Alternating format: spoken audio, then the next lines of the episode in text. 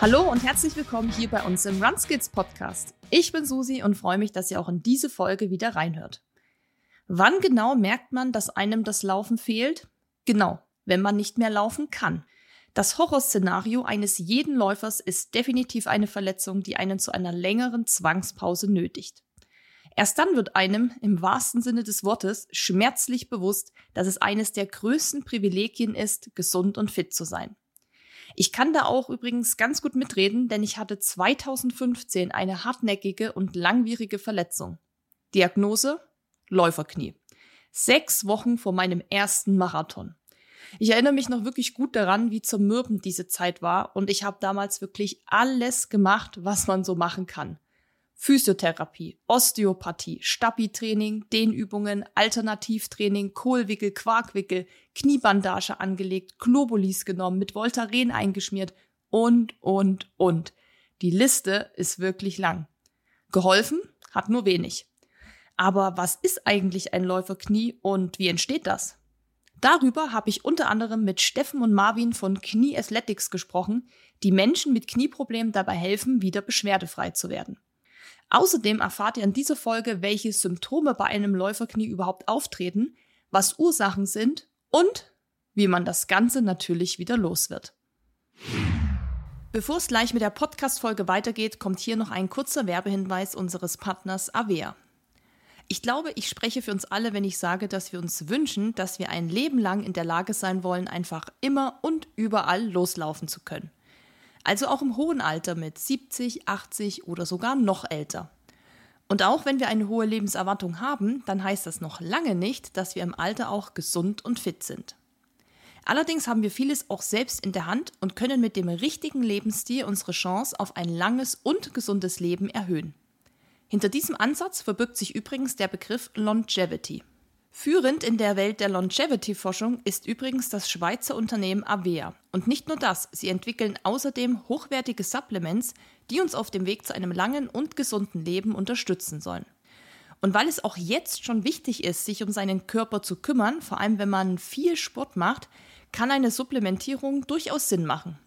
Wenn ihr so wie wir zum Beispiel eure Muskelregeneration fördern wollt, eure Gelenkgesundheit verbessern und Entzündungen reduzieren möchtet, und gleichzeitig eure Herzgesundheit unterstützen wollt, dann kann der Mobilizer interessant für euch sein.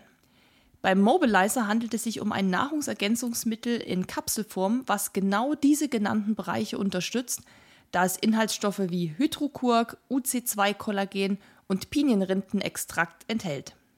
Ihr könnt den Mobilizer aktuell übrigens auch noch mit unserem exklusiven Angebot für euch testen. Mit dem Code RUN erhaltet ihr unter www.avea-live.com slash runskills zusätzlich 15% Rabatt auf alle Abo-Modelle des Mobilizers. Das bedeutet, dass ihr 25 anstatt 10% bei eurer ersten Bestellung spart. Für das vierteljährliche Abo spart ihr 30% anstatt 15% und für das jährliche Abo erhaltet ihr 40% anstatt 25% Rabatt. Den Link und den Code findet ihr wie immer in den Shownotes. Und jetzt wünsche ich euch weiterhin viel Spaß mit der Folge. Hallo Marvin, hallo Steffen. Schön, dass ihr heute hier im Runskits Podcast seid. Und zuerst die Frage an euch: Wie geht's euch? Sehr, sehr gut. Danke der Nachfrage. Also für die Zuhörer, ich bin Marvin. Vielleicht sagt Steffen auch mal was, damit man die Stimme zuordnen kann.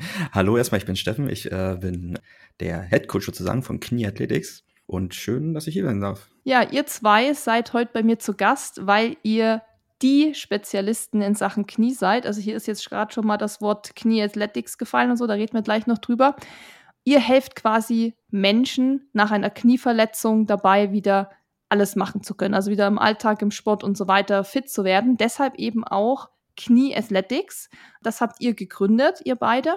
Und bevor wir dann heute über das Thema sprechen, was ich dann auch gleich noch ankündige, was es ist, würde ich euch bitten, dass ihr euch trotzdem auch nochmal vorstellt. Ihr habt zwar jetzt schon gesagt, wie ihr heißt, aber nochmal so, was ihr einfach macht, wie es dazu kam, dass ihr Knie Athletics gegründet habt und wie das Ganze dann so entstanden ist. Also gern, Marvin, leg, leg gern mal los.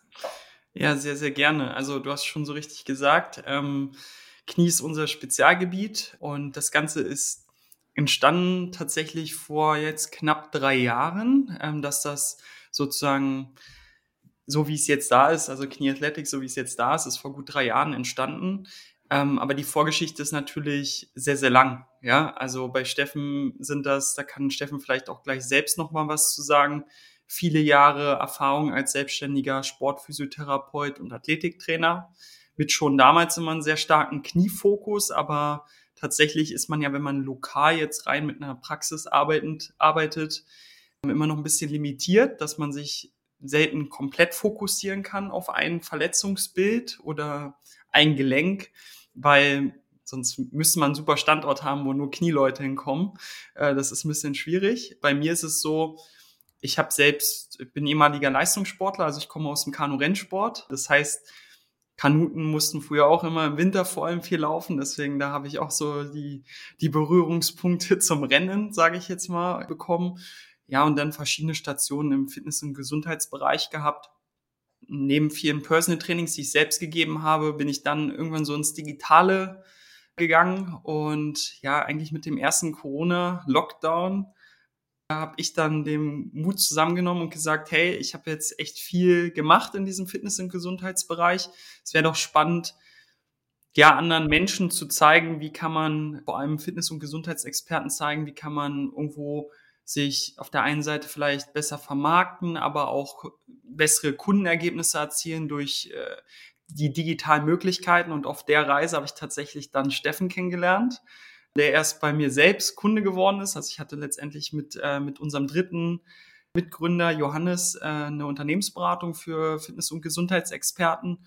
Hat es einfach so gut gepasst, dass wir gesagt haben, hey, dann lass uns habe ich alles sozusagen, wenn man so will, stehen und liegen gelassen und wir haben alle gesagt, hey, das Projekt äh, etwas komplett kniefokussiertes zu machen, das ist so einzigartig und das ist auch bis heute sehr einzigartig. Es gibt ein paar Einzelexperten, aber das war so spannend und ist bis heute so spannend, dass wir dann gesagt haben, hey, komm, dann lass uns gemeinsam anpacken und ja, der Rest hat sehr, sehr gut dann sich entwickelt. Vielleicht, Steffen, sagst du mal was zu dir, bevor ich jetzt wieder aushole und dich erkläre. Kannst du dich selbst. Ja, mache ich immer sehr gerne. Hallo, ich bin Steffen. Ich habe mich ja vorhin schon vorgestellt. Ich bin Therapeut, Physiotherapeut. Bin jetzt mittlerweile seit, ähm, ja, seit 13 Jahren äh, selbstständig. Bin eine Praxis hier bei uns in nahe Berlin, in Hohenneuendorf. Und äh, wie Marvin schon gesagt hat, äh, ich war schon immer sehr kniefokussiert. Das bedeutet, es war eigentlich auch Zufall, dass äh, wirklich von Anfang an äh, mir immer die Knie zugelotst wurden, auch damals in der Reha, wo ich gearbeitet habe. Es hat sich eigentlich nach meiner Selbstständigkeit oder in meiner Selbstständigkeit in meiner Praxis auch immer wieder dazu hin entwickelt, dass immer wieder Kniepatienten zu mir gekommen sind. Nun mache ich äh, sehr viel äh, sportlastige Therapien. Ich war beim Football unterwegs, also American Football, äh, Handball, bei den Füchsen, Berliner Füchsen war ich unterwegs, also war ich angestellt oder freiberuflich war im Ausland, war mit der myanmarischen Nationalmannschaft, also war auch sehr spannend, waren wir ein halbes Jahr unterwegs. Äh, die haben sich damals, Gott, wann waren das? 14? Ja, glaube ich, 14 oder 15 war das. 2015 hatten die sich damals das erste Mal für die U20-Weltmeisterschaft, also Fußball-Weltmeisterschaft, äh, qualifiziert. Ja, durch Zufall bin ich dort gelandet und habe äh, die dann halt ein halbes Jahr begleitet. Ja, war in den USA, habe da äh, einige Ausbildungen gemacht, äh, einmal Physiologie äh, für Sport sozusagen, also wie man halt Physi äh, das Gewebe, das Bindegewebe trainiert, also A, was für Faktoren wichtig sind, wie halt Gewebe reagiert und auf was für Reize eigentlich Gewebe reagiert. Also was muss man für Reize geben, dass es halt positiv äh, adaptiert in bestimmten Sachen. Habe eine Athletikausbildung bei Exos gemacht. Also Exos ist halt äh, im American Football in den USA sehr, sehr stark, sehr, sehr groß, sind so die, die Marktführer dort. Bereiten halt sehr, sehr viele Athleten zu den Combine, heißt ja das so? Ja, für Football, NFL vor. Für die, die Drafts, genau, Drafts. Schon. Combine ist ja was anderes, genau. Für die Drafts vor. Mhm. Hab dann 2017 äh, bin ich dann wirklich sesshaft geworden, habe dann meine Praxis in äh, hier in Nonnov gegründet. Auch mit dem Thema einfach nur Sport. Also ich habe sehr, sehr viele Sporttherapien hier gemacht, äh, bin auch selber äh, Rugby-Spieler und Rugby-Trainer. Daher auch meine Verbindung äh, zu laufen. Das heißt, wir müssen sehr, sehr viele unterschiedliche, ja, in unterschiedlichen Bereichen arbeiten. Von Grundlagenausdauer bis Laktat bis schnell äh, wirklich zu Sprints. Wir müssen ja wirklich halt eine große Palette abdecken und da auch ist auch nicht so, ohne das, das so als, äh, als Amateur zu trainieren, dass wir alle Sachen abdecken. Deswegen auch sehr, sehr spannend, was man da alles machen kann und sehr, sehr, ja, also sehr, sehr, sehr schön, was man machen kann. Genau, und dann halt 2020 hat mich Marvin und Janis äh, aufgegriffen und dann ist es so gekommen, dass, dass wir Kniathletics ähm, gegründet haben. Vielleicht noch eine Ergänzung, ich, was ich halt total spannend finde, das merkt man jetzt auch schon an Steffen, halt super viel Erfahrung. Ne? Also es ist halt wirklich, also ich war ja selbst vorher schon, also ich habe 2012 mein Abi gemacht, dann bin ich direkt mit einem dualen Studium also in diese Fitnesswelt eingestiegen und ich habe selten jemanden erlebt, der so ruhig, so abgeklärt, gefühlt wirklich zu allen Themen in diesem Trainingsbereich etwas nicht nur sagen konnte, weil sagen können viele, es können auch viele irgendwie sagen, ah, ich mache Evidence-Based Training und was es da alles für tolle Begriffe heutzutage geht, gibt.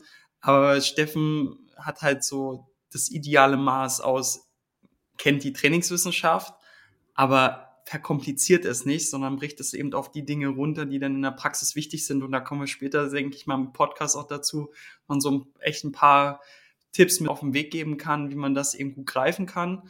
Ich denke mal, so das Spannendste ist halt, dass wir aus dem Live, weil das wird auch ein Thema sein, sicherlich, wie ist das überhaupt digital möglich, aus dem Live wirklich ein komplett digitales Trainings- und Betreuungssystem entwickelt haben, was aus unserer Sicht und aus unserer Erfahrung sogar besser funktioniert als wahrscheinlich die meisten klassischen Therapieansätze, die man so, ja, findet in dem Bereich, wo man jetzt so normalerweise hingehen würde mit seinem, ich will jetzt das Thema noch nicht spoilern, das wolltest du ja gleich machen, generell, wenn man mit Kniebeschwerden aller Art sozusagen zu tun hat. Und letzte Ergänzung vielleicht, wen sprechen wir an? Ja, wirklich alle Art. Also es muss nicht nur eine akute Knieverletzung sein. Ja, wir haben sehr viele Kreuzbandrisse, Meniskusrisse, aber es können auch letztendlich Kniebeschwerden aller Art sein, ob chronische Schmerzbilder, ob spezifische, sag ich jetzt mal, Beschwerdebilder im Läuferbereich. Bei uns sind alle gerne willkommen und wir haben da, denke ich, ein sehr, sehr gutes System entwickelt, wo wir jeden abholen können. Ja, also erstmal hast du den Steffen jetzt wirklich ja mal richtig gelobt hier, muss ich sagen. da hast du, also Hast ja echt einen netten Kollegen, Steffen. das waren echt nette Worte. Ja, also ihr habt schon gesagt, ähm, alle möglichen Kniebeschwerden sind bei euch gern gesehen, auch wenn wir das als Person natürlich nicht so gern haben. Aber ich glaube, dass man als Läufer prinzipiell beim Thema Knie erstmal schon mal mitreden kann. Weil ich würde mal sagen, es ist wahrscheinlich in, in den meisten Fällen ist es eher eine Negativerfahrung, wo man mitreden kann, was das mhm. Thema Knie angeht. Und ich denke auch mal, dass jeder Läufer im Laufe seines Lebens mal über Knieprobleme klagt. Also ich bin das beste Beispiel dafür. Dennis auch und ich kenne so viele, die immer mal irgendwie was mit dem Knie hatten, so irgendwie da zieht's, da drückt's, da sticht's, irgendwas war mal immer. Und genau deshalb wollen wir uns ja heute auch mal eine Verletzung genauer angucken und zwar das Läuferknie. Das ist auch bekannt als oder unter dem Wort ITBS. So habe ich das damals gefunden, als ich meine Symptome recherchiert habe.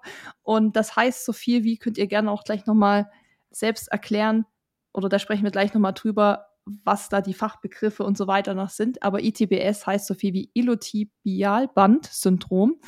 Und das Gute ist, dass wir zum Thema heute nicht nur euch zwei Experten dabei haben, sondern auch noch eine ehemalige, ich nenne es mal Patientin, nämlich mich, weil ich hatte 2015 ein Läuferknie und ich weiß, dass das richtig, richtig mies war und dass ich das nie wieder haben will und dass ich damit abgeschlossen habe. Und ich weiß, dass so viele das betrifft, weil mich immer ganz viele zu dem Thema auch anschreiben und fragen und sagen, hey, du hattest das doch mal. Wie war das so? Was hast du gemacht? Was kannst du empfehlen? Und deshalb werden wir heute darüber sprechen. Aber bevor wir gleich über diese Ursachen, Symptome und so weiter sprechen, sollten wir uns erstmal das sogenannte Läuferknie mal genauer anschauen. Was versteht man unter Läuferknie oder wie ich es vorhin schon genannt habe, ITBS? Unter Läuferknie ist, ähm, kann man sich so vorstellen, also ist ja eigentlich ist es ein weitläufiger Begriff. Wenn man so möchte, wenn man es mal wirklich ganz einfach rausbricht, ist es eigentlich eine, ein Überlassungssyndrom der Ansatzsehnen, der Strukturen. Das heißt, klar, ich könnte jetzt mit, mit vielen, vielen, vielen Fachbegriffen äh, rumschmeißen, aber Ganz einfach ist es wirklich, dass die Strukturen ständig überreizt werden. Das heißt, ganz häufig, also was ganz häufig, da müssen wir, müssen wir wahrscheinlich auch ein bisschen ineinander greifen. Äh, es gibt ja verschiedene Ursachen wie zu wenig Regeneration, falsche Lauftechnik, dann äh, Fußfehlstellungen, also heißt Fehlstellung ist auch wieder falsch, also, oder dass die Füße nicht richtig arbeiten, wie sie arbeiten soll, die Hüfte macht nicht das, was sie machen soll, das Becken macht nicht das, was er machen soll, was es machen soll, die, die Rumpfmuskulatur ist nicht fest genug. Also sind so viele Ursachen und meistens äh, endet es darin, dass halt Ansatzstrukturen rund um die Unterschenkelmuskulatur, Oberschenkelmuskulatur ein Belastungsproblem bekommen und sie nicht mehr in der Lage sind, die Belastung beim Laufen standhalten zu können wenn man es mal wirklich ganz einfach unterbricht. Und dieses Ilotibialband, das ist echt ein Zung Zungenbrecher, ich kann es kaum noch aussprechen. Was ist das genau? Erklär das doch gern nochmal. Kannst du auch gern, ja, das bisschen ähm, mehr ins Detail gehen, dass man das wirklich mal versteht, was man, was das ist, was das macht, was das soll und überhaupt.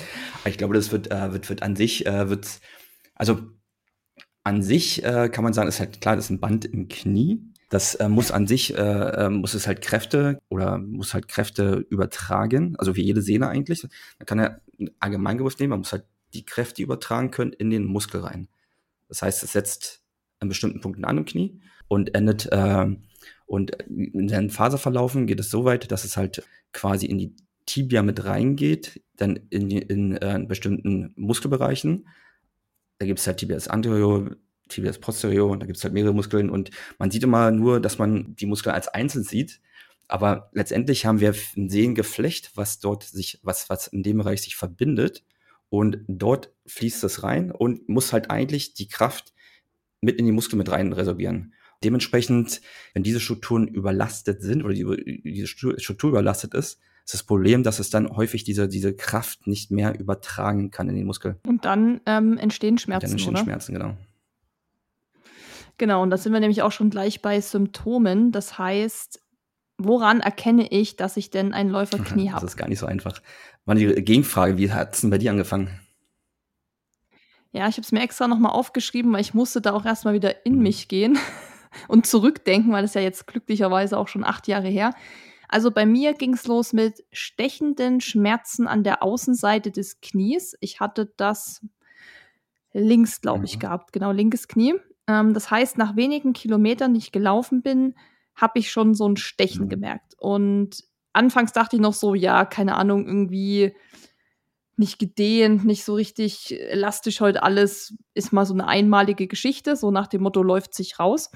Und später hatte ich es aber auch beim Treppensteigen, beim normalen Gehen, auch wenn ich dann länger saß, so am Rechner und hatte mein Bein hochgelegt und bin dann aufgestanden, dann war der Schmerz mhm. auch da ja, so hat sich das, das im Prinzip hochgeschaukelt von diesem, ich nenne es mal anfangs kleinen, stechenden Schmerz an der Außenseite zu wirklich, ich habe den Schmerz gefühlt die ganze Zeit, außer ich liege. Weißt du noch, was du damals für ein Trainingspensum hattest? Das ist auch ähm, das Problem gewesen. Das war nämlich genau im ersten, also für meinen ersten Marathon mhm. damals, das Training. Und ich war im, weiß ich nicht, Oktober war das, glaube ich bei einer so, ja, so Leistungsdiagnostik habe ich gemacht und so ein paar gesundheitliche Tests, ob alles okay ist mit mir. Und dann wurde mir ein Trainingsplan geschrieben.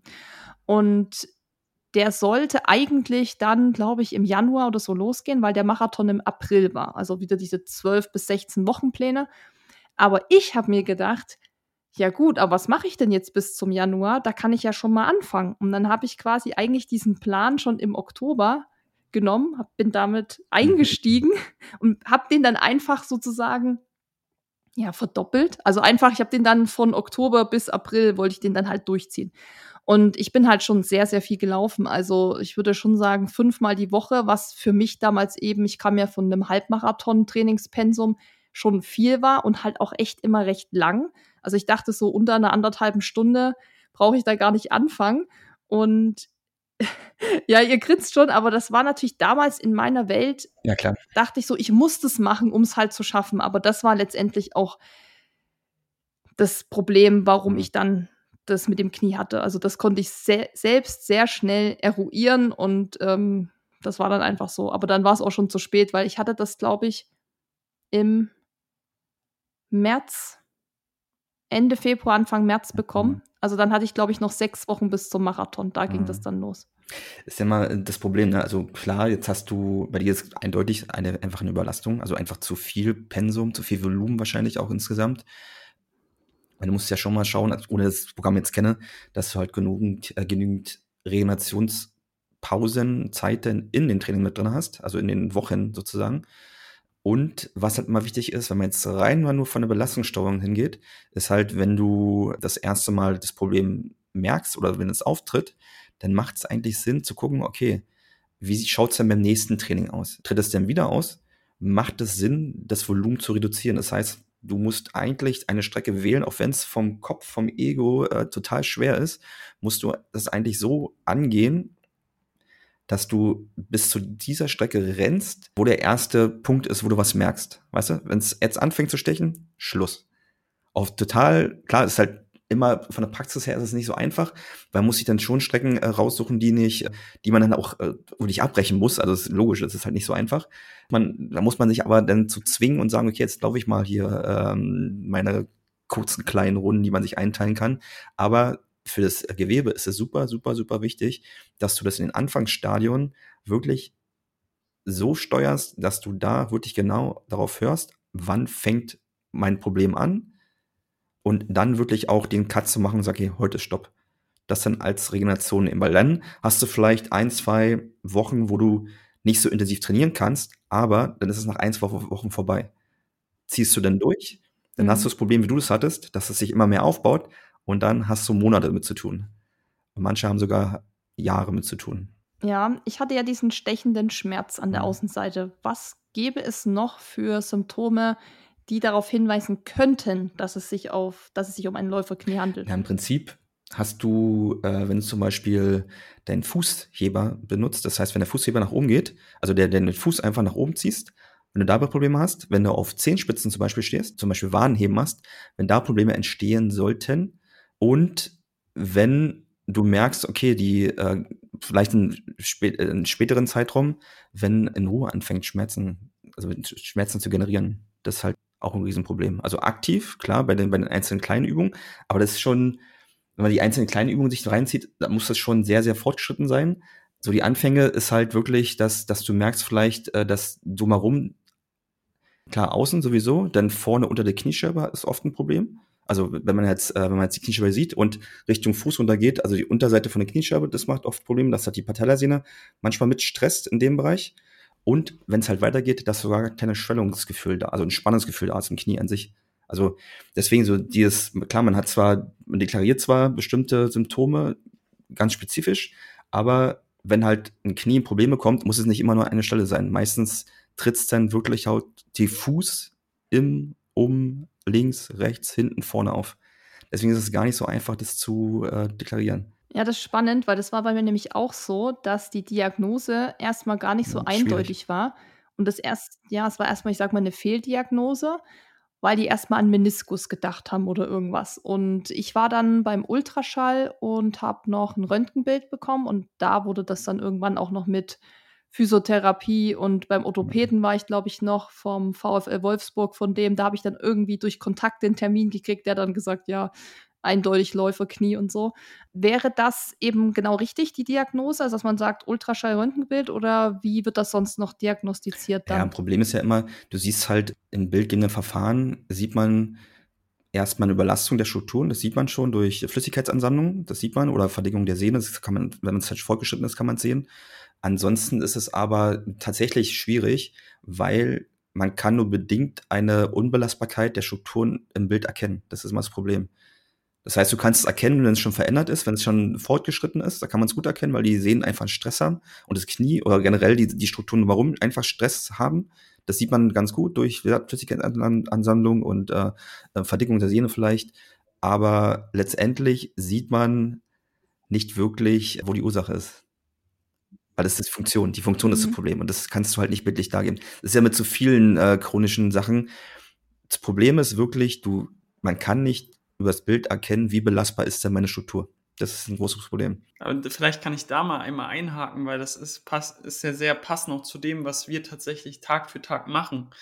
Weil du hast einmal das, was jetzt Steffen gesagt hat, dass man gerade solche Dinge auf bildgebendem Verfahren oder ich sage jetzt mal salopp, der Arzt, der sich drei Minuten für dich Zeit nimmt, das schwer wirklich genau diagnostizieren kann. Und deswegen sollte man es halt immer ganzheitlicher sehen und sich eben auch mal anschauen, wie ist, das ist das, was Steffen eben kurz angetriggert hat, wie ist denn die tatsächliche Funktion des Kniegelenks beziehungsweise der kompletten unteren Extremitäten? Also wie bewege ich mich eigentlich und wo entstehen dort in der Bewegung die Probleme beziehungsweise wo komme ich, wo habe ich eben Defizite in der Bewegung? Ja, das, das ist halt, glaube ich, dann gerade, wenn man eine Diagnose macht, in Anführungsstrichen, also eine funktionelle Diagnose oder eine, ähm, dass man eben sich genau anschaut, wo sind die tatsächlichen Schwachstellen und dann darauf aufbauend sozusagen diese Schwachstellen behebt. Und dann ist es eigentlich mal salopp gesagt scheißegal, was auf dem Blatt Papier draufsteht.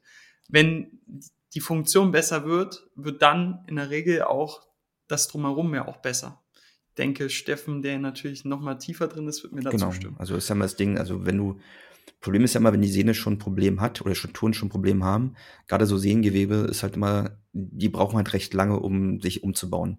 Das heißt, wenn du das beheben möchtest, was schon länger besteht, brauchst du dementsprechend auch länger, um das Problem zu lösen. Weil halt bestimmte Strukturen sich umbauen müssen, bestimmte Rezeptoren, sogar Schmerzrezeptoren. Man weiß halt, dass halt in, in, in Sehengewebe was vielleicht schon länger Stress hat, wehtut, dort sich vermehrt halt auch Schmerzrezeptoren ansammeln, die dann halt mehr Schmerz generieren. Es muss nicht doller verletzt sein, aber man äh, halt die Häufigkeit ist halt sehr, sehr hoch, dass halt dort mehr Schmerzrezeptoren da sind. Und alleine das erstmal wieder äh, quasi umzubauen, das braucht halt seine acht bis zehn Wochen mindestens. Und dann die Strukturen belastbarer zu machen, das kann, je nachdem, wie lange es dauert, kann zwischen drei bis zwölf, 14, 15 Monate dauern. Also es ist keine Seltenheit, mhm. dass es wirklich mal ein Jahr, anderthalb Jahre dauert, bis die Probleme wirklich weg sind. Da ist es auch wichtig, viele Leute haben auch die Geduld nicht, brechen zu früh eine Therapie ab, brechen zu früh die Maßnahmen ab, die sie machen sollen, weil es halt ein bisschen länger dauert, dass die Schmerzen weggehen, weil viele haben nur Schmerzen und ihr Ziel im, im Blick. Aber man muss halt irgendwie den Leuten beibringen, ja, das ist zwar okay, du machst einen Fortschritt, aber du musst irgendwie gucken, dass du die Geduld reinbringst, dass du das jetzt durchziehst, um danach dein Leben lang wirklich wieder deine, das zu machen, was du Freude hast. Also laufen zum Beispiel. Das ist halt das immer das, das, das Kernpunkt. Weil viele wollen, klar, ein Läufer, der will schnell laufen gehen, logisch. Zum Beispiel, schweifen wir mal aus, zum Beispiel nach einer eine, äh, nach einer Verletzung, nach einem Kreuzbandriss, steht bei vielen wieder im Plan, okay, du darfst nach vier Minuten äh, laufen, weil, die, weil das Band sich so umgebaut hat, dass es das ab könnte. Aber die Funktion dafür ist noch lange nicht gegeben bei vielen einfach bestimmte Kraftparameter nicht passen, bestimmte äh, Drop-Parameter, also das heißt, äh, was, was kann das Knie an, an Stoßbewegung ab, das passt bei vielen noch nicht. Viele wollen es nicht hören, aber das Wichtige ist, die Funktion muss stimmen und dann kannst du wieder das machen, was du möchtest. Und das ist halt die größte Challenge eigentlich. Ich habe da vielleicht sogar eine Anekdote aus unserer Praxis, wie schwer das manchen auch fällt. Also wir haben eine Person betreut, die hat eine Zusammenarbeit gestartet, war total happy, hat auch erste Fortschritte gemacht. Ja, und dann ist sie, also wir haben verschiedene Level, wie man die Kniefunktion aufbaut. Also insgesamt sind das je nach je nach Zielstellung bis zu sechs Level übergeordnet. Also das erste Level wäre praktisch so, ähm, wenn jetzt jemand frisch verletzt ist oder sehr akute Beschwerden hat, so dass er eigentlich nur auf Stützen oder am Krankenbett ist. So überhaupt mal so grundlegend einen sicheren Stand aufbauen. Zweites Level ist allgemein gesagt Alltagsbewegung oder so dieses Grundfundament, was tatsächlich bei vielen Läufern ja auch ein riesiges Problem ist, dass sie zum Beispiel die Streckung gar nicht unter Last halten können. Kann Steffen vielleicht auch gleich nochmal was zu sagen, was das bedeutet, weil viele können zwar ihr Kniegelenk durchstrecken, aber können diese Streckung gar nicht unter einer gewissen Gewichtsbelastung oder einer gewissen Laufbewegung halten. Dann Level 3 ist bei uns letztendlich wirklich so Springen und Landen als Grundvoraussetzung jetzt gerade beim Laufen, als Grundvoraussetzung für überhaupt dann in Level 4 vernünftig rennen zu können. Ja, weil wenn du nicht springen kannst und die Becken-Bein-Achsenstellung, und das ist die Anekdote, die ich gerne gleich bringen möchte, nicht halten kannst, dann hast du halt keine Chance, wirklich langfristig beschwerdefrei laufen zu können. Und wenn wir uns angucken, bei uns landen ja immer mal wieder auch Läufer, die haben genau dort die Probleme, aber wollen es manchmal im ersten Moment nicht wahrhaben, dass das deren Problem ist. Die Anekdote ist, wir haben diese Klientin gehabt, die hat gute Fortschritte gemacht, dann ging es um Springen und Landen und die Ungeduld ist immer größer geworden.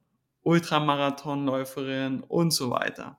Er hat sie tatsächlich, aber sie hatte schon die Zusammenarbeit verlängert. Dann habe ich sie so angerufen, hey, Person XY, wie geht's dir denn? Sagst du so, ja du Marvin, ich bereue es, dass ich bei euch weitergemacht habe. Da ich so, okay, krass. Vor anderthalb Monaten war ja alles gut. Also was haben wir jetzt verändert, dass du es jetzt bereust? Ihr Bedürfnis, ihre fast schon, ich nenne es jetzt einfach mal Bedürfnis, ja, ich will es jetzt nicht zu hart formulieren, ähm, nach Laufen war so stark, dass sie irgendwann praktisch das Ganze drumherum angefangen hat auszublenden. Aber wir sind da in dem Fall, und da möchte ich auch jeden motivieren, also wir haben schon Maßnahmen, die wir ergreifen, um denjenigen dann auch am Ball zu behalten. Und irgendwann hat sie dann diese verdammte Beckenbeinachsenstellung halten können, endlich mal im Sprung und ist dann wieder vorwärts gekommen. Und dann kommt natürlich wieder die Motivation.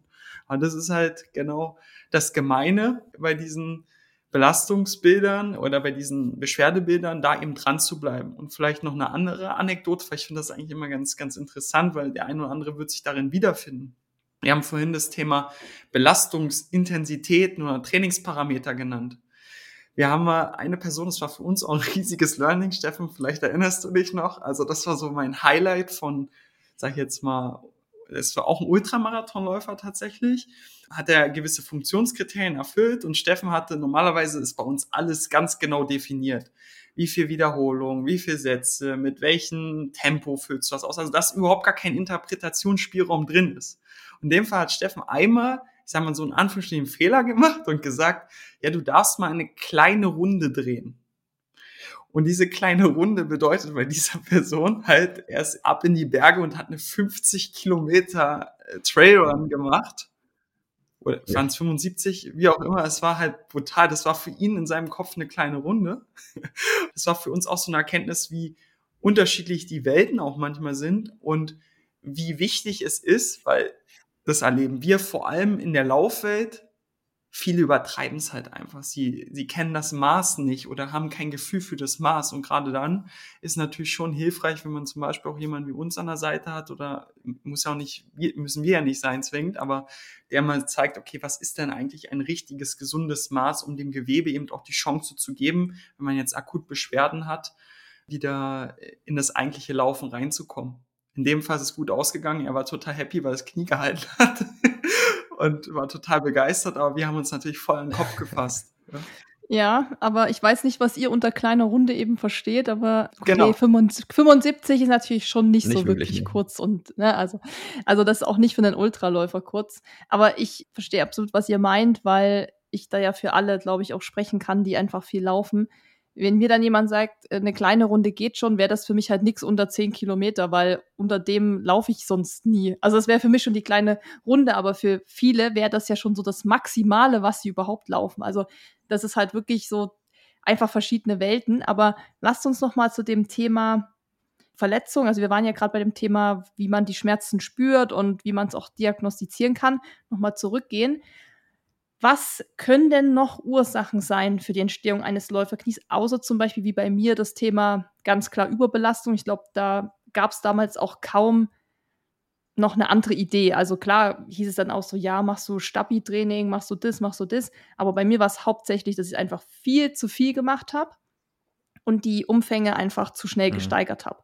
Was ich vielleicht noch, bevor du gleich äh, was dazu sagst, was eben noch Ursachen sein können, was ich noch vielleicht dazu sagen kann, bei mir war es eventuell auch damals noch das Ding, dass ich immer exakt die gleiche Runde gelaufen bin, weil ich musste immer nach der Arbeit laufen und das war ja im Oktober, November, war es dann einfach schon 19 Uhr halt stockfinster. Und weil ich halt Angst hatte, irgendwo im Wald zu laufen, wo kein Licht ist und so, bin ich immer die gleiche Stadtrunde gelaufen, immer in die gleiche Richtung, weil das beleuchtet war. Und die hatte schon immer so eine kleine, also die Straße ist ja nie eben, die hat ja immer irgendwie so eine Neigung nach links oder nach rechts. Und das hatte nämlich damals der Orthopäde zu mir noch gesagt, dass das auch sein könnte, dass das noch zusätzlich on top kam, dass ich immer die gleiche Runde gerannt bin, die wahrscheinlich so eine kleine Neigung hatte im Boden und äh, dann auch nicht mal irgendwie entgegengesetzt gelaufen bin, sondern wirklich immer in die gleiche Richtung und halt dann die Umfänge. Genau, aber ansonsten, was können noch Ursachen sein? Also das Erste, was du schon gesagt hast, also das äh, könnte tatsächlich passen, wenn du zum Beispiel, das passt auch dann zu, zu der nächsten Ursache, zu der Fußstellung. Das heißt, wenn du immer so eine kleine Neigung hast, bedeutet es, dass du höchstwahrscheinlich auch immer in so einen kleinen Knickfuß reingelaufen bist, sagen, wenn wir es mal so sagen. Und es haben auch viele das Problem, dass wenn sie äh, laufen, allein schon gehen, das Problem haben, dass halt immer die Innenkanten zum Beispiel nach innen wegknicken. Das haben sehr, sehr, sehr, sehr, sehr viele äh, das Problem. Das kann ich als äh, noch als Ursache mit rein deklarieren. Also könnte man äh, Fußschwäche, definitiv. Dann Hüfte oben. Das heißt, wie fest ist die Hüfte, wie beweglich ist die Hüfte? Zum Beispiel, wie kannst du deine Hüfte im Einbeinstand stabilisieren? Das ist halt äh, ganz, ganz wichtig, weil viele Shiften, also bewegen halt, schieben ihre, weg, weg, weg von den Fachwörtern, viele bewegen ihre Hüfte nach außen weg. Das heißt, du stehst auf deinem linken Bein und sobald du auf dem linken Bein stehst, schiebt dein Becken quasi nach links außen weg, um halt zu kompensieren, dass du halt auf einem Bein stehen bleiben kannst.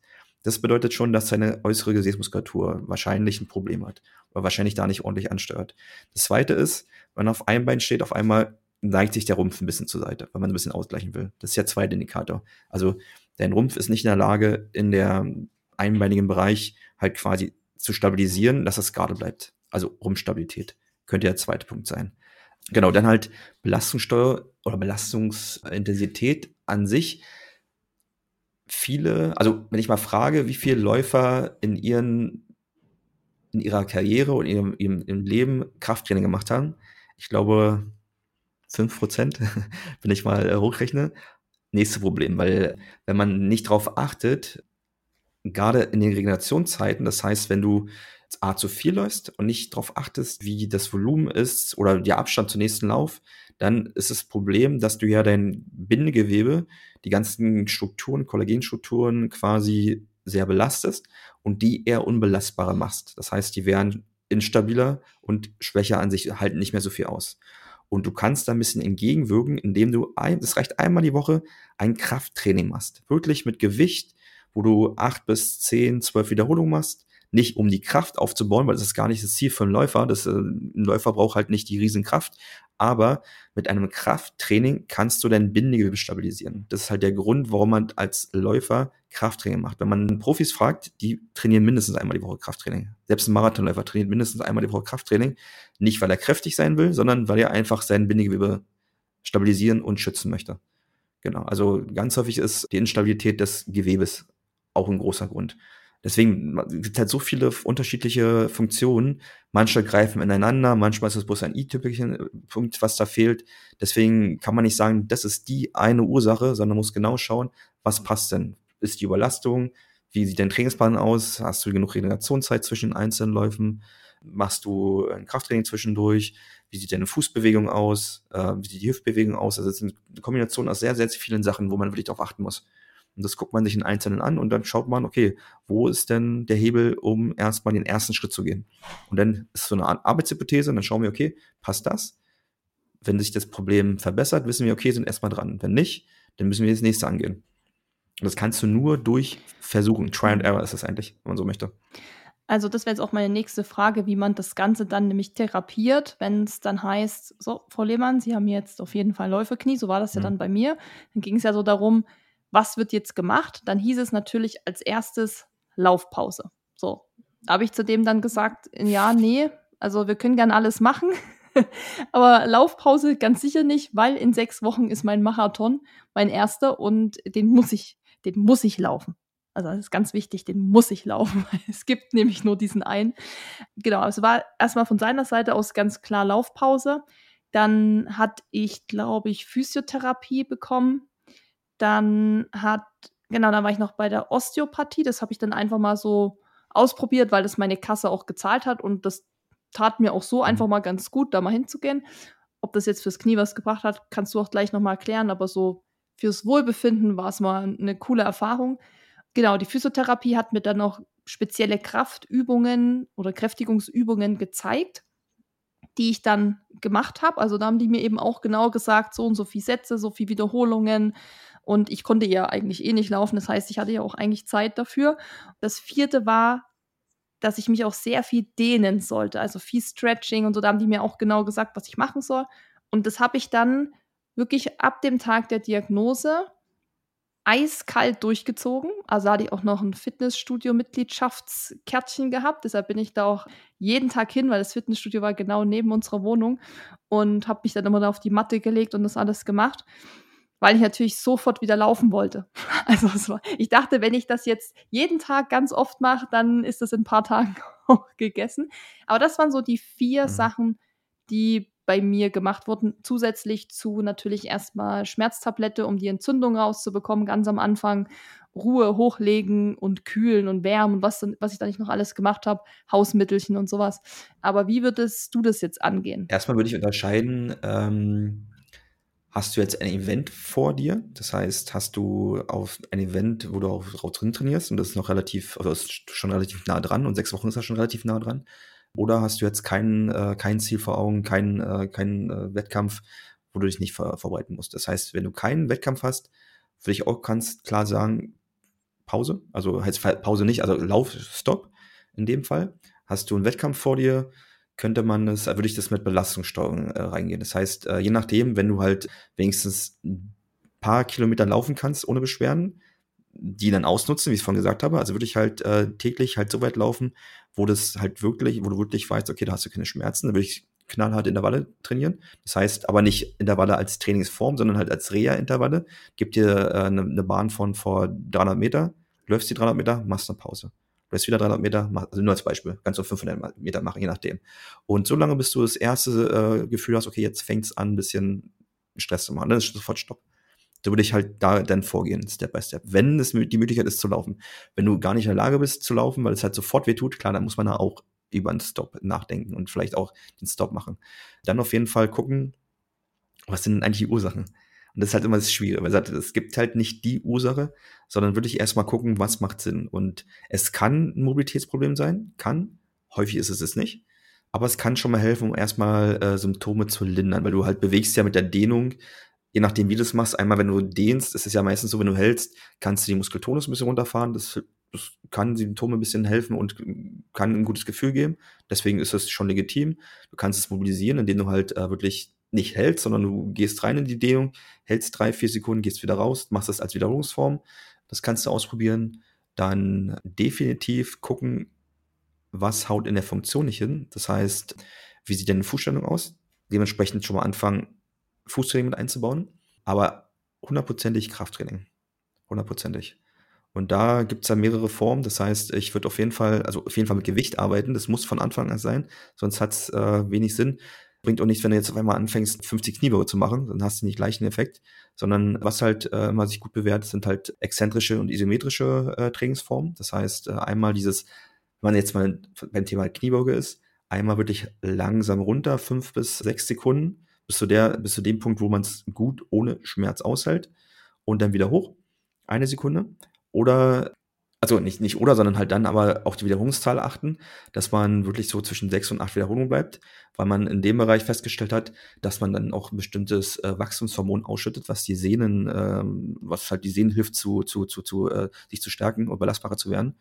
Deswegen bleiben wir bei den sechs bis acht Wiederholungen und gar nicht wegen die Kraft, sondern A, Belastbarkeit und so ein bisschen die Hormonausschüttung. Da gibt es einen guten Effekt. Das würde ich erstmal probieren und das nicht jeden Tag, sondern genau steuern, wie viel Kraft generierst du, wie viel, wie viel Krafterfahrung hast du, dann gucken, okay, wie lange brauchst du zur Regeneration? Das kann zwei oder drei Tage sein, je nachdem, wie viel Krafterfahrung du hast und wie viel der Muskulatur ermüdet ist. Wir wollen halt nicht, dass die Muskulatur stark ermüdet. Das ist in dem Fall gar nicht das Ziel, sondern eher wirklich den Reiz auf die Sehenstrukturen. Und die Sehenstrukturen brauchen halt schon seine zwei, ein, zwei Tage mindestens. Deswegen eigentlich eher jeden dritten Tag dann trainieren. Das macht dann schon mehr Sinn. Aber man muss dann wissen, dass es halt eine Weile dauert, bis das anschlägt. Und meistens ist es so, das ist immer ganz, ganz, ganz, ganz cool oder ganz wichtig zu wissen, das äh, könnte zum Beispiel beim ersten Satz wirklich wehtun, Schweine wehtun, egal welche Übung das ist. Zum Beispiel nimm mal eine Kniebeuge. Das heißt, du gehst runter und denkst, oh, oder besser noch Step-Down. Das heißt, wenn du halt eine Treppe runter gehst, dann musst du dein Knie nach vorne schieben. Damit muss man natürlich eine nicht so hohe äh, Höhe nehmen, vielleicht eine Hälfte der Treppenstufe. Und dann kann sein, dass beim ersten Mal, weil es sehr kniedominant ist, dass es wirklich wehtut, dieses langsame Runtergehen. Und da ist es wichtig, mal wirklich so drei, vier, fünf Wiederholungen durchzuziehen, obwohl es weh tut. Deswegen kann man ganz, ganz, ganz cool äh, da austesten, ob es wirklich äh, an den Sehnenstrukturen liegt. Man zieht dann seine fünf Wiederholungen durch, macht dann zwei Minuten Pause, zwei bis drei Minuten, wirklich die Pause machen, dass sie sehen so ein bisschen, dass halt die ganzen Sensoren sich ein bisschen wieder ordnen können, weil es summt dann schon ganz schön. Und dann oftmals ist es so, dass der zweite Satz schon deutlich, deutlich, deutlich äh, schmerzarmer ist. Und dann weiß man, okay, das ist schon mal eine gute Maßnahme. Also das ist gar nicht mal so verkehrt, auch in den Schmerz reinzugehen. Ja, manchmal, das muss man genau differenzieren, ja. das muss man ausdrücken. Wenn der zweite Satz gut ist, besser ist, dann weiß man, okay, man kann reingehen.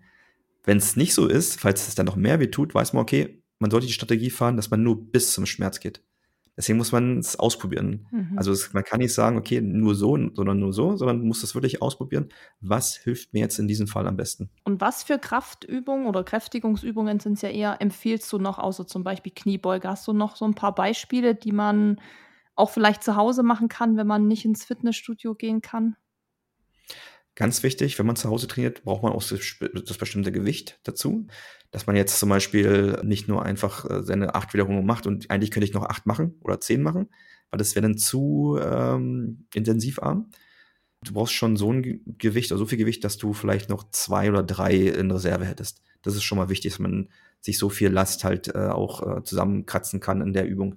Was halt gut ist, sind Lunges. Oder ganz normal die einfache Form Split Squats, das heißt ein Ausfallschritt und gehst nur hoch und runter. Also ohne Hochbewegung, äh, ohne Vorwärtsbewegung, wirklich nur im Stand und wie, wie eine Kniebeuge, aber du stehst halt nur und gehst hoch und runter. Die einzelne Bewegung, das kann man gut machen. Step Down auf jeden Fall, also dieses langsame Treppen runter. Das ist wirklich sehr, sehr, sehr gut.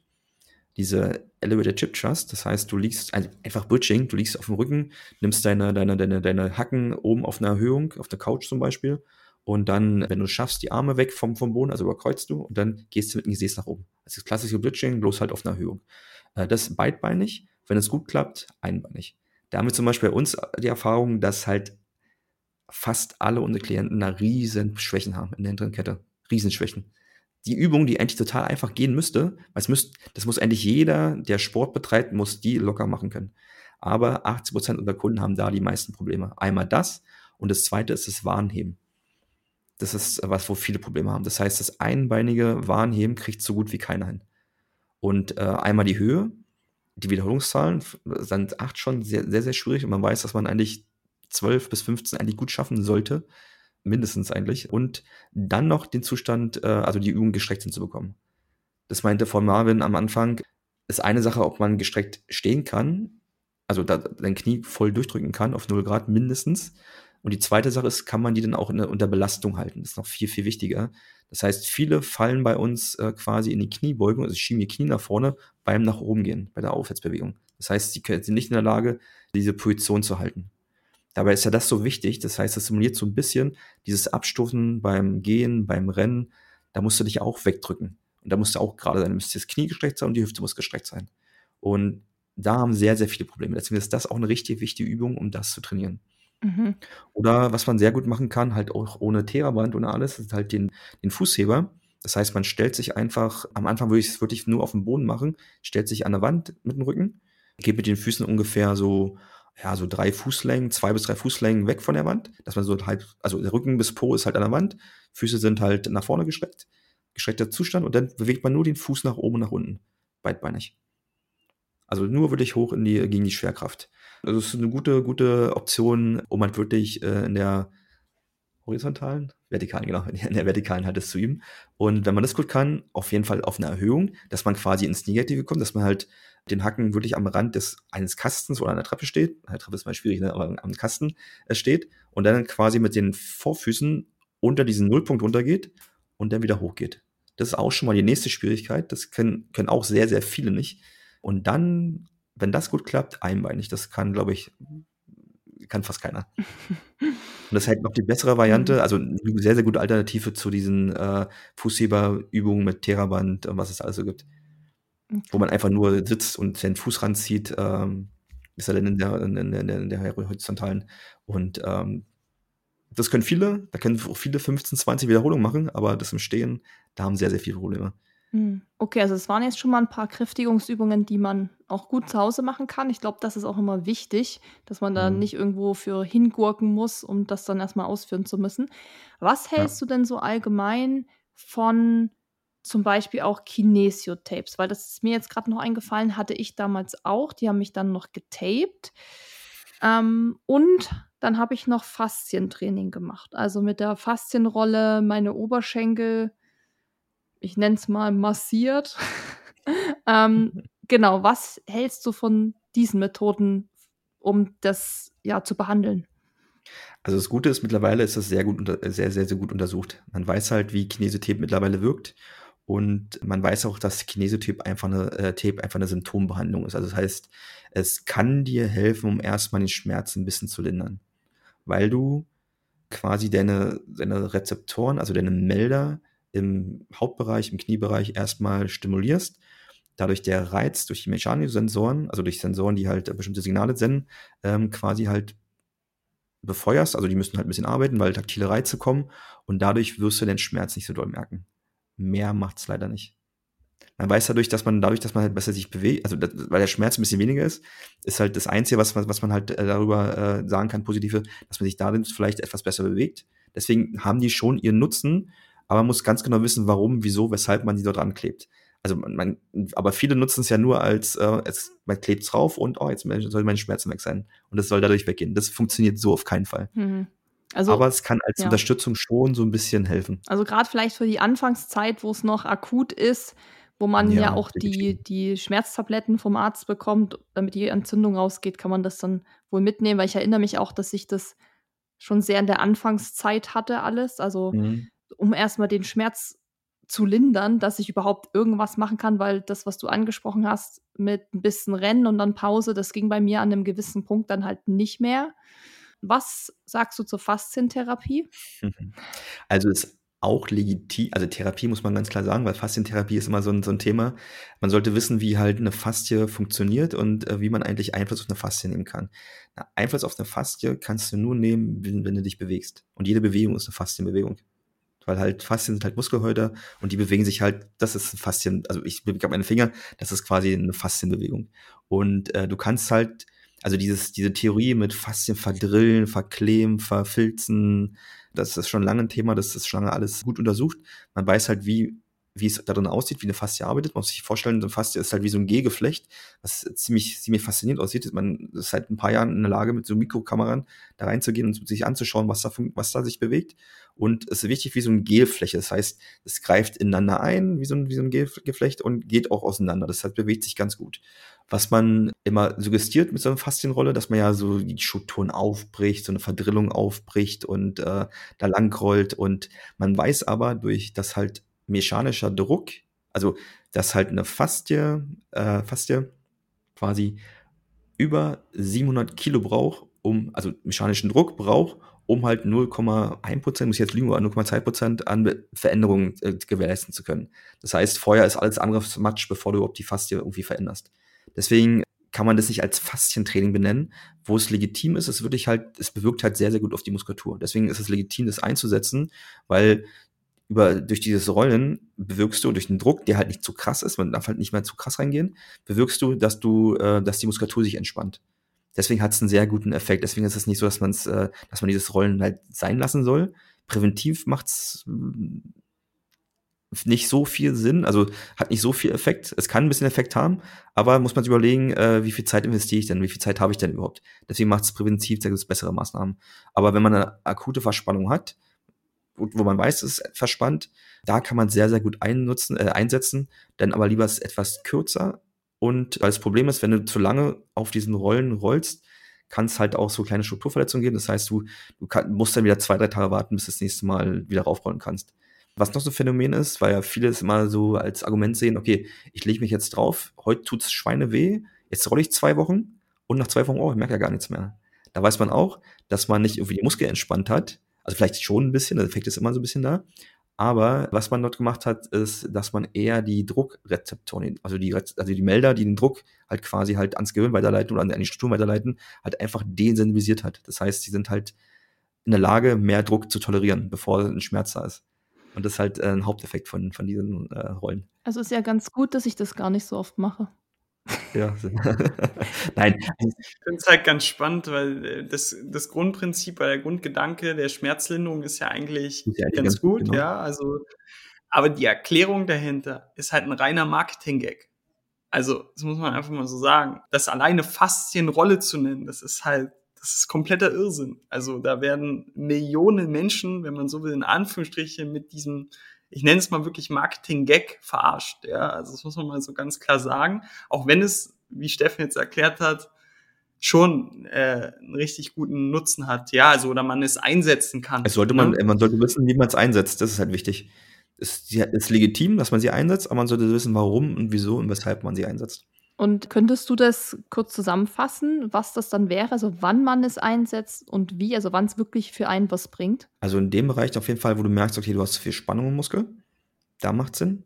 Wenn du zum Beispiel merkst, okay, du willst halt, also man kann es halt vorm Training einsetzen, wenn man merkt, okay, oh, man ist ein bisschen noch äh, verspannt, noch ein bisschen äh, ja, so, so, so, so müde oder die Muskulatur will noch nicht so richtig, wie man möchte, dann kann man es einsetzen, um so ein bisschen halt die Muskulatur so ein bisschen Druck rauszunehmen. Das ist das eine, muss man aber vorsichtig sein, was man da für, für, für Trainingssätze, Reize setzt. Das heißt, dass man, obwohl es halt auch schon übertrieben ist, man zu, zu sehr entspannt ist, sollte man halt mit Schnellkraftsachen ein bisschen aufpassen, aber das, ähm, da ist die Grenze auch sehr, sehr gering, äh, oder was ist das, gering, also da ist halt auch die Meinung sehr, sehr oder die Meinung nicht, sondern halt die, die Untersuchung sehr, sehr äh, schwammig. Man weiß halt, man kann schon ein bisschen Druck runternehmen, aber es wird nicht so weit runterfahren, dass es halt gleich äh, eine Verletzung gibt, wenn man Schnellkraft reingibt. Deswegen muss man da mit der Aussage auch ein bisschen vorsichtig sein. Aber halt ähm, definitiv nach dem Training, um halt, äh, wenn man merkt, okay, der Ton ist ein bisschen hoch, um das ein bisschen runterzuholen, wenn man die Zeit dazu hat. Das kann gut helfen. Oder generell, wenn man merkt, okay, ich bin halt verspannt, dann kann man es mit reinnehmen. Da sind auch die Massagepistolen ziemlich cool, weil die halt so eine, so eine Vibration mit reinbringen und gerade die Vibration, das halt, bewirkt halt viel mehr, dass die Gewebe untereinander halt sich halt äh, ja, bewegen, dass sie halt vermischen, weil das ist ja, das Wichtige ist immer dieser piezoelektrische Effekt, was halt auch äh, Fachwort, also wenn halt, das halt viel, viel Wasser zwischen den Schichten, zwischen den Gewebsschichten ist, du hast ja Millionen von Schichten, das kann man ja sowieso gar nicht vorstellen, dass sie sich einander halt einfach bewegen, das ist halt das Coole und das halt macht halt so eine Massagepistole. Deswegen muss man gucken, was für einen da effektiver ist, wo man sich am besten wohlfühlt.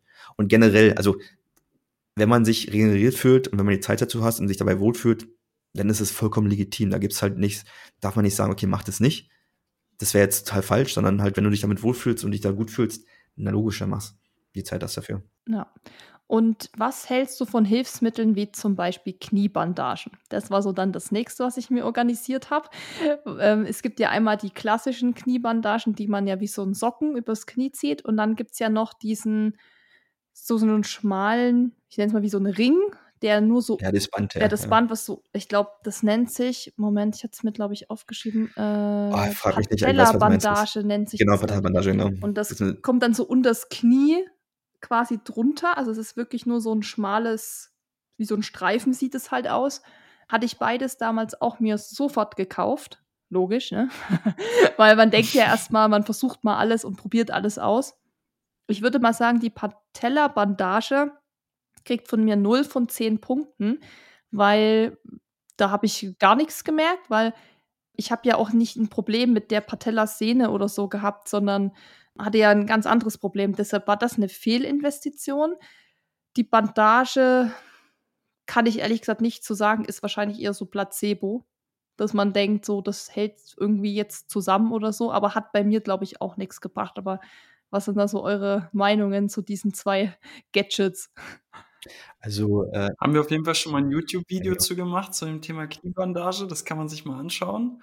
Da äh, hat die liebe Christina bei uns im Team die sich auch viel mit den Themen befasst äh, im Bereich Biomechanik und äh, Sportbiologie an der Uni Stuttgart ist sie unterwegs.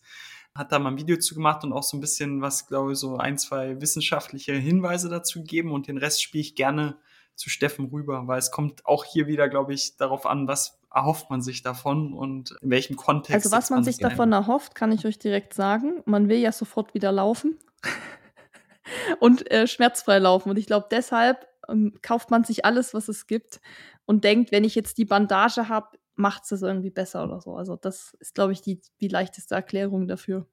Ja, es wird nicht viel bringen. Also das ist halt, äh, wie du schon festgestellt hast, 0 von 10 Punkte ist auch das, was halt äh, gerade bei, bei, bei dieser Art von Verletzung oder, oder halt äh, Problem auch gar nichts bringt. Also diese, diese, dieses, äh, diese Bandage, die äh, kannst du einsetzen, wenn du wirklich äh, sehr, sehr instabil bist im, im Kniebereich. Das heißt, wenn du fühlst, okay, du kannst nicht mal auf einem Bein stehen ist alles wackelig, äh, du kriegst es nicht stabilisiert, da macht es Sinn, da gibt es auch positive Effekte, wenn man das am Anfang mit einsetzt. Also bald ein Knie stabil ist und alles alleine gut halten kann, ist der Effekt gleich null oder sogar ins Negative so ein bisschen. Das, das weiß man. Deswegen für Schmerz beim Laufen hat es auch keinen Effekt. Man könnte es noch ein bisschen begründen, weil halt viel drumherum ist, dass man die, die taktilen Sensoren so ein bisschen über, halt überflutet, wie halt beim Kinesotape aber selbst es funktioniert nicht. Deswegen ist hier auch nicht zu empfehlen. Das Patellaband, das kann ein bisschen lindern, weil da auch wieder mit dem Druck äh, ins Gewebe arbeitest. Das heißt, es ist so ähnlich, ähnliches Prinzip wie auch wieder wie beim Kinesotape, bloß dass du mehr Druck ausübst. Das heißt, benutzen ja viele nach Patell oder bei Patellaspitzensyndrom. Du gibst einen Druck in die Sehne rein und dadurch kann sich der Schmerz subjektiv bei der Bewegung verringern. Das ist das, was man da spürt. Man spürt ein bisschen was. Aber das Problem wird es halt nicht lösen, weil es einfach nur eine Symptombekämpfung ist. Man spürt ein bisschen weniger Schmerz.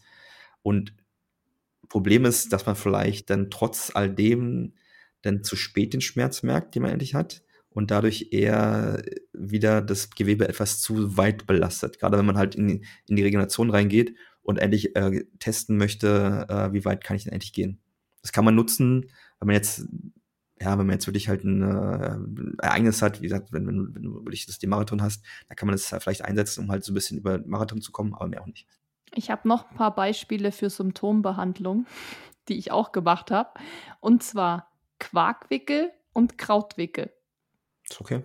Und ich muss sagen, da kann ich auch viel zu sagen. Quarkwickel kriegt von mir auch eher so eine 0 von 10. Bei mir war das mit dem Kraut irgendwie besser, dachte ich, also vielleicht auch Placebo.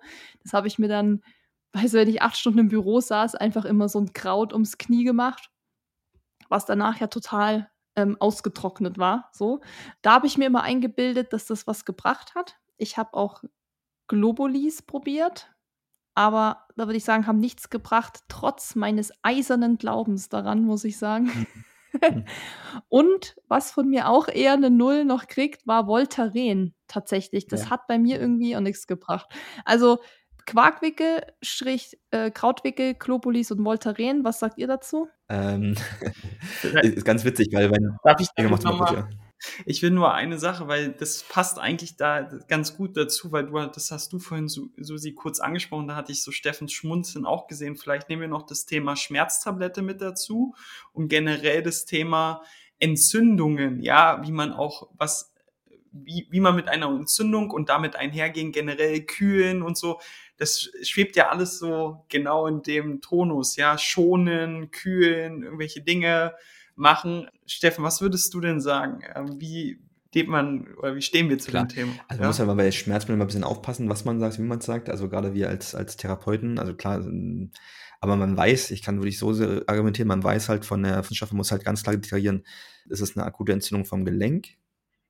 Ist es eine bakterielle Entzündung? Das sind halt zwei verschiedene Sachen. Das, das muss man ganz klar unterscheiden. Bakterielle Entzündung muss man definitiv behandeln, auch mit Medikamente, auch mit Antibiotikum, das ist ganz wichtig. Aber eine Entzündung, die halt durch Strukturen hervorgerufen sind, ja, muss man nicht unbedingt mit Entzündungshämmern bekämpfen, weil es oft nicht bekämpf, zu, zu, bekämpfen geht mit Entzündungshämmern. Das heißt, äh, das Problem ist ja nicht, dass das, das Gewebe an sich entzündet ist. Also das ist ja auch meist gar nicht die Ursache, sondern halt, wie gesagt, da ist das Gewebe an sich ist so unbelastbar, dass es halt schreit und, also ich sag's mal ganz wirklich total salopp, also schreit und äh, krächzt und alles dafür tut, dass es nicht belastet wird. Und deswegen kommen halt die, diese, diese, diese, nach, diese, diese, ähm, nach, diese Symptome, die man halt spürt, wie Schwellung äh, und Mini-Schwellung, was man meistens muss MRT sieht, Verdickung der Sehne, Schmerzen.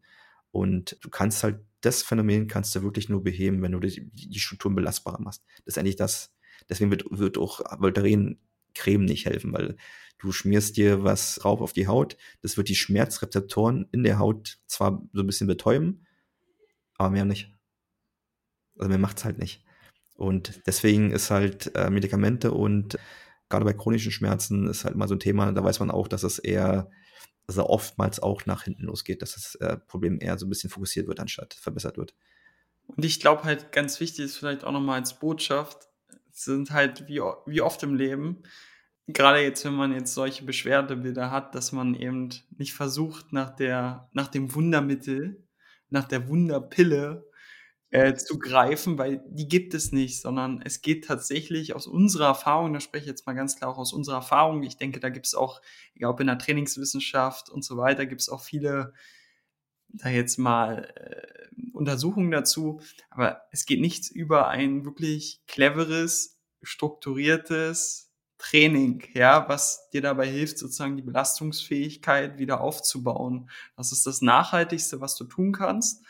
Und ja, die bittere Wahrheit ist, dass das auch manchmal für den Moment bedeutet, dass man seine Bedürfnisse, und das ist so bitter, denke ich, für jeden, der das aus voller Leidenschaft macht, für den, ich meine, ich kenne auch viele Läufer, gerade aus Berufsfeldern, die super, super intensiven, sehr kopflastigen, teils auch unter hohem Druck im Beruf sind, für die ist das ja auch irgendein, sag ich jetzt mal, ein Ventil, das Laufen, ja, es rauszulassen und so weiter. Aber es bringt halt einfach keine Pluspunkte, immer weiterzumachen. Ich weiß, ich glaube, ich habe mal irgendwann gelernt, das Zitat ist gar nicht von Albert Einstein, aber es gibt ja dieses Zitat, Wahnsinn ist immer sozusagen dasselbe zu tun, aber ein anderes Ergebnis zu erwarten. Und viele probieren dann halt, naja, das geht schon, ich mache halt weiter und weiter und weiter, aber das ist halt wahnsinnig, ja, das wird kein anderes Ergebnis hervorrufen, sondern wird es im Zweifel eher schlimmer machen. Umso länger man dieses Problem und auch die Problemlösung aufschiebt, weil das ist es ja dann oftmals auch, das sehen wir in allen Bereichen rund ums Knie, äh, es dauert nur länger. Ja, und es, also, wenn wir auch vom Budget her reden, egal ob es Geld ist, ob es Zeit ist, ob es Energie ist, was man in das Projekt Knie investiert, es ist immer zum Nachteil, wenn man nicht von Anfang an versucht, das ein bisschen cleverer, sage ich jetzt mal, mhm. anzugehen. Ja, im Sinne von auch mal einen Schritt zurück und das Training umzustellen. Also ich habe das jetzt schon von euch rausgehört. Ein strukturierter Plan macht auf jeden Fall Sinn hatte ich ja auch, wie gesagt, ich habe dann nur gedacht, wenn ich alles andere auch noch mache, dann geht es eben noch schneller, weil genau das, was du eben angesprochen hast, mit Geduld und so, ist halt dann ja eher schwierig, vor allem wenn man sowas noch nie hatte. Also ich hatte zu meiner Leichtathletikzeit zwar auch diverse Geschichten mit Fersenspornen und so weiter, aber ich sag mal so, damals hat das, war das wirklich noch so alte Schule mit, ja, muss man halt mal in den Schmerz reinlaufen, nimmst halt mal noch eine Schmerztablette. Das ist zum Glück alles ein bisschen Geschichte. Ich hatte dann so dieses Thema einfach ewig nicht mehr gehabt, dass ich jetzt längere Zeit nicht das machen kann, was ich eigentlich will. Und ich habe ja dann auch das irgendwie versucht zu überbrücken und natürlich versucht, meine Fitness und die ganzen Laufkilometer, die ich bis dahin hatte, irgendwie hochzuhalten. Also, dass ich dann im besten Fall Ende April natürlich diesen Marathon laufen kann. Habe dann natürlich diese Übungen gemacht. Das hat natürlich auch schon ein bisschen Zeit beansprucht bin Rad gefahren. Das ging noch ganz gut. Ähm, da habe ich auch keine Schmerzen gespürt. Spinning habe ich gemacht, Schwimmen, aber nur Kraulen, also nicht ähm, Brustschwimmen. Beim Brustschwimmen habe ich schon gemerkt, äh, da hat es nämlich ein bisschen wehgetan. Also heißt, ich musste kraulen. Was würdet ihr so empfehlen, wenn jetzt auch gerade jemand zuhört, der sagt, Mist, ich habe gerade Läuferknie. Was kann der jetzt guten Gewissens noch machen, um vielleicht auch so ein bisschen das Thema Ausdauer, Laufen so ein bisschen ausgleichen zu können. Mhm. Also du hast ja schon einige Themen genannt, was man, also einige Maßnahmen genannt, was man machen kann. Auf jeden Fall Fahrradfahren, gucken, ob das funktioniert. Klar ist halt Fahrradfahren nicht die Ausdauer, die man halt auch braucht fürs Laufen, ist immer das Problem. Was man ausprobieren kann, ist halt Crosstrainer. Ist halt eine ähnliche Bewegung, äh, aber du hast halt den Aufprall nicht. Das könnte gut funktionieren. Wenn das toleriert wird, ist es eigentlich so die beste Wahl, die man halt eigentlich noch treffen kann, um das äh, einigermaßen gleich zu halten. Schwimmen, wie du gesagt hast, Kraulen ist meist die bessere Wahl, weil du hast halt, wenn du die Froschbewegung machst beim Brustschwimmen, ist das Problem, dass du ja im Wasser nicht die Stabilität, also nicht die, die, die Stabilität hast, die Muskelkraft hast, oder die, ja, wie ich es benenne, also ist ja Muskelkraft und Stabilität zusammen, genau, um halt gegen den Wasserwiderstand, der seitlich, wenn du eine Froschbewegung machst, seitlich auf das Knie wirkt, halt auszuhalten. Und dadurch ist es meist so, dass das Knie meistens so in so eine Scherbewegung kommt und das übt oft Stress aus. Deswegen ist Kraulen da die bessere Wahl. Ansonsten Geduld.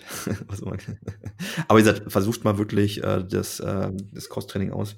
Das kommt wirklich noch am nächsten an der Laufbewegung ran. Wenn es halt toleriert wird, dann ist man schon mal ganz gut bei. Fehlt halt bloß die, diese, diese, den, der Vorschub fehlt halt einfach. Das ist das Einzige, was, was halt dann noch in dem Bereich halt nicht so mit reinkickt. Weil wie gesagt, das Problem ist halt immer, du kannst halt durch eine andere Ausdauerbelastung kannst du deine spezifische Ausdauerbelastung halt nicht äh, simulieren. Das ist halt leider so. Aber man kann halt trotzdem das Herz-Kreislauf-System so weit oben halten, damit du wenigstens die Ausdauerfähigkeit nicht verlierst. Nur schauen, dass halt die Strukturen nachher auch wieder die Laufbewegung, die Distanz wieder aushalten. Das sind ja zwei verschiedene Sachen. Das heißt, du kannst die Ausdauerleistung ja oben halten. Das geht eigentlich relativ. Aber wie gesagt, du musst dann wieder in der Lage sein, dass halt die Strukturen auch die Distanz nachher wieder gut aushalten können, dass du halt in der Lage bist, halt dein Lauftempo quasi auf einer langen Distanz halt äh, hochzuhalten. Ja, also ich kann noch empfehlen, dass man dann einfach auch seine Ansprüche etwas runterschraubt und seine Erwartungen an diesen Lauf, weil ich natürlich ja. immer noch da rein bin, damals erster Marathon und ich dachte, ich kann das unter vier Stunden laufen. Ich hätte dann einfach sagen müssen, komm, wenn ich das jetzt schon unbedingt machen muss, dann halt einfach so gut es geht durchkommen. Aber ich habe das dann schon gemerkt, also diese sechs Wochen haben mir eben dann schon gefehlt, was jetzt so eben definitiv. das Laufen angegangen ist. Klar war ich dann extrem fit, was so andere Dinge anging. Also ich hatte dann auch plötzlich so einen Ansatz von einem Sixpack, weil ich natürlich plötzlich so viel anderes Zeug gemacht habe, was ich vorher nicht gemacht habe. Aber jetzt für mein Vorhaben Marathon hat es mir jetzt nicht so geholfen. Das Gegenteil war dann eher der Fall, dass die Schmerzen natürlich im Marathon so hoch waren. Das könnt ihr euch nicht vorstellen. Ich habe wirklich gedacht, okay, ich weiß nicht, jeder Schritt mit diesem linken Bein war so, das ist mein Ende hier und Mhm. ich schaffe das nicht. Ja, ich habe damals, das habe ich glaube ich im Podcast auch schon mal erzählt, deshalb ist es überhaupt kein Geheimnis, den absolut größten Fehler gemacht, den man natürlich noch machen konnte, weil ich einfach wirklich auch in der Zeit naiv und unwissend war. Also man kann sagen schon dumm, weil ich es einfach nicht wusste. Habe mir natürlich eine Schmerztablette dann noch reingezogen während des Laufens, weil ich dachte, sonst geht's halt nicht. Und ich war ja trotzdem auf einem recht hohen Niveau unterwegs für meine damaligen Verhältnisse. Also es war jetzt ja nicht so ein lockeres Joggen. Und ich habe ja schon ordentlich auch gepumpt, weil ich wollte ja schnell rennen. Das hat sich natürlich dann alles zusammen, ja, hat sich das dann ergeben, dass ich einfach nach dem Marathon, den ich auch geschafft hatte, aber nicht in der Zeit, was ich halt mir vorgenommen habe, einfach komplett Game Over war. Also mein Magen war Game Over von dieser Schmerztablette, dann die falsche Ernährung im Lauf und so. Also ich kann echt nur jedem empfehlen, auch wenn das so scheiße ist, ne? Aber wenn man da so ein Event hat und man hat wirklich so Schmerzen, wie ich die hatte über diese sechs Wochen auch, dass man es echt einfach lässt.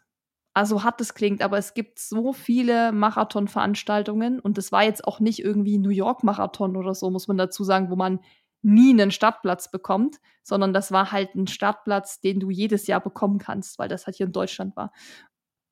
Ich habe halt echt so viel falsch gemacht, weil ich so auf Biegen und Brechen das unbedingt erreichen wollte, was natürlich jetzt rückblickend total dämlich war. Und ich würde das auch nie wieder so machen. Ich würde sagen, ja gut, ist blöd, ärgere ich mich jetzt zu Tode, ne, muss jetzt irgendwie was anderes machen, Fahrrad fahren, schwimmen, was auch immer, aber Hauptsache schnell wieder fit werden.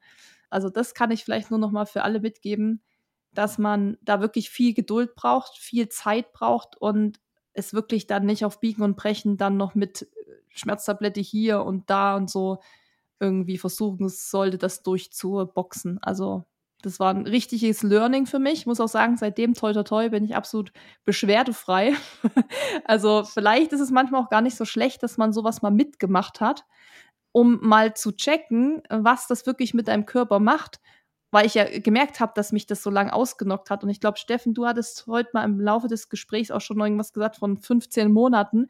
So ganz so lang ging es bei mir nicht, aber ich war letztendlich schon ein Dreivierteljahr, hat mich das einfach beschäftigt. Also von der Diagnose, nee, nicht mal, da war es sogar länger, bestimmt ein Jahr bis zur Diagnose, bis ich dann das erste Mal wieder schmerzfrei bei einem Wettkampf mitgelaufen bin, wo ich dann auch meinen Kopf frei hatte von diesem Gedanken, ich laufe jetzt los und nicht, dass das Knie wieder wehtut, weil das ist nämlich auch eine Sache, die da viel mit reinspielt, so mentale Mhm. Geschichte.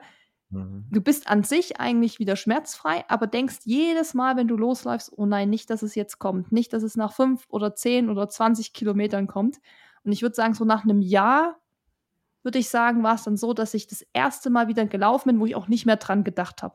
Ja, ist tatsächlich so. Ist sehr spannend auch, gerade die psychologische Komponente, weil, wie du schon sagst, du ist ja normal, dass du darauf wartest, dass der Schmerz kommt. Also weil schon lange dieser Schmerz da war, du dann immer darauf horchst und post, aber kommt was, kommt was nicht. Ist auch nicht schlimm, ist ein Prozess von der Reha. Das ist auch ein Riesenprozess dabei. Also da auch nicht verzweifelt, da Geduld haben, da gut mit umgehen. Das bedeutet, falls wirklich was kommen sollte, weil es wird bei einigen definitiv auch mal so sein, dass ein Schmerz da ist, dann auf keinen Fall verzweifeln, weil man denkt, ah, scheiße, jetzt kommt es schon wieder, sondern einfach die Anzeichen für sich erkennen und sagen, okay, jetzt ist hier, wie ich vorhin schon gesagt habe, jetzt rein Belastungsmanagement ist jetzt hier Schluss. Ich mache jetzt hier meine Pause oder mache jetzt hier meinen mein, mein Stop. Versuch's, also schau, wie es im nächsten Training ist. Also es ist vollkommen legitim, dass es auch Rückschläge gibt und es auch mal auch wieder wehtut. Gesagt, wichtig ist, damit umzugehen und zu wissen, okay, es kann normal sein, dass es mal schlechter wird, mal wieder besser wird, wieder schlechter wird, wieder besser wird. Wichtig ist nur, auf seine Stimme im Kopf zu hören. Wenn man wirklich eine ganze Weile dann auch schmerzfrei läuft, wird man auch merken, dass halt, wie du schon sagtest, dass irgendwann der Gedanke nicht mehr da ist.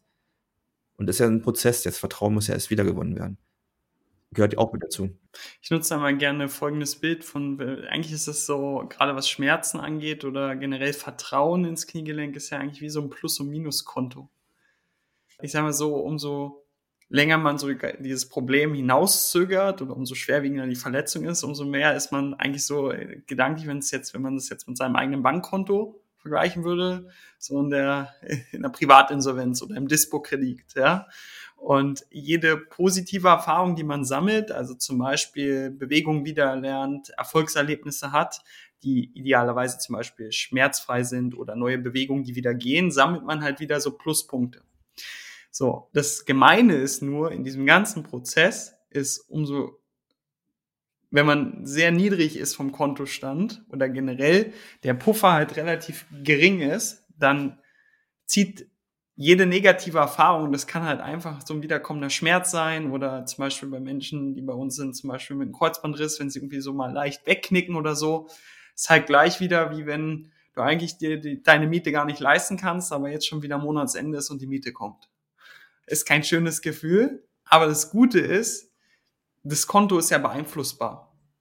So, und man muss halt eben genau das, was Steffen eben gesagt hat, eben schauen, dass man schaut, wirklich so Schritt für Schritt und auch bei den leisesten Zeichen lieber mal ein Stück zurück, ja, bevor irgendwie die dicke Chelle kommt, sondern einfach schaut, okay, nochmal zurück nochmal mehr und diese ganz kleinen positiven Referenzerfahrungen wieder sammeln, damit das, das Konto Stück für Stück wieder aufgefüllt wird. Und wenn das natürlich über einen langen Zeitraum passiert und die Abstände, wo gedanklich die Miete kommt oder ähnliches weniger sind, kann man das einfach mehr puffern und irgendwann ist das ist der Kontostand im grünen Bereich und dann äh, hat man eigentlich auch immer, gerade was Vertrauen angeht, immer einen sehr, sehr guten Grundtonus, oder wie würde man sagen? Also man kommt auf jeden Fall wieder gut damit klar. Man muss bloß ja. halt dranbleiben. Ähm, ich habe noch zwei abschließende Fragen zum Thema Läuferknie. Und zwar ist es einmal, wie beuge ich das denn jetzt vor? Also, es haben jetzt vielleicht viele zugehört, die sagen, ich habe das oder ich dokter damit gerade rum oder habe das gerade abgeschlossen. Aber im besten Fall bekommt man es ja gar nicht erst und bleibt ja verletzungsfrei. Was kann ich machen, um Läuferknie niemals zu bekommen? das wäre, glaube ich, äh, eine gute Frage für, äh, ja, da bräuchte man wirklich äh, ein, zwei Stunden für, weil es gibt nicht die eine, wie wir schon gesagt, es gibt nicht die eine Wunderpille oder den kleinen einen Knopf oder die eine Übung, die sagt, okay, jetzt bekomme ich kein Läuferknie. Aber man muss halt immer schauen, wie äh, wir schon gesagt haben, achte wirklich A auf äh, deinen Körper. Das heißt, guck halt, wie dein Trainingsplan gespickt ist. Schaffst du das Volumen? Also ist halt wichtig, ganz wichtig. Bist du in der Lage, dieses Volumen, was du dir gesteckt hast, auch wirklich gewährleisten zu können? Das ist halt sehr, sehr wichtig. Das merkt man halt in dem, wenn du sagst, okay, du hast heute ein Training von so und so viel äh, Kilometer oder so und so viel Stunden, ähm, dann äh, und morgen schon wieder die nächste Einheit und äh, du merkst, dein Körper, oh, ist noch gar nicht richtig regeneriert. Die Sehnen schmerzen ein bisschen, was auch ganz wichtig ist, weil die Sehnen dürfen auch mal ein bisschen Stress machen nach nach dem Training. Ist so eine Art, also es gibt es eigentlich gar nicht, so eine Art Muskelkater, also das Wort gibt es eigentlich nicht, Muskelkater für die Sehnen, weil die Sehnen sind in dem Moment halt auch etwas unbelastbarer geworden nach dem Training, weil es ist aber das Gesetz der Superkompensation. Du gibst ein Training rauf, die Strukturen werden erstmal etwas unbelastbarer, erholen sich dann und werden dann immer stärker. Denn wenn, wenn die wieder stärker sind, dann gibst du eigentlich den nächsten Trainingsreiz drauf.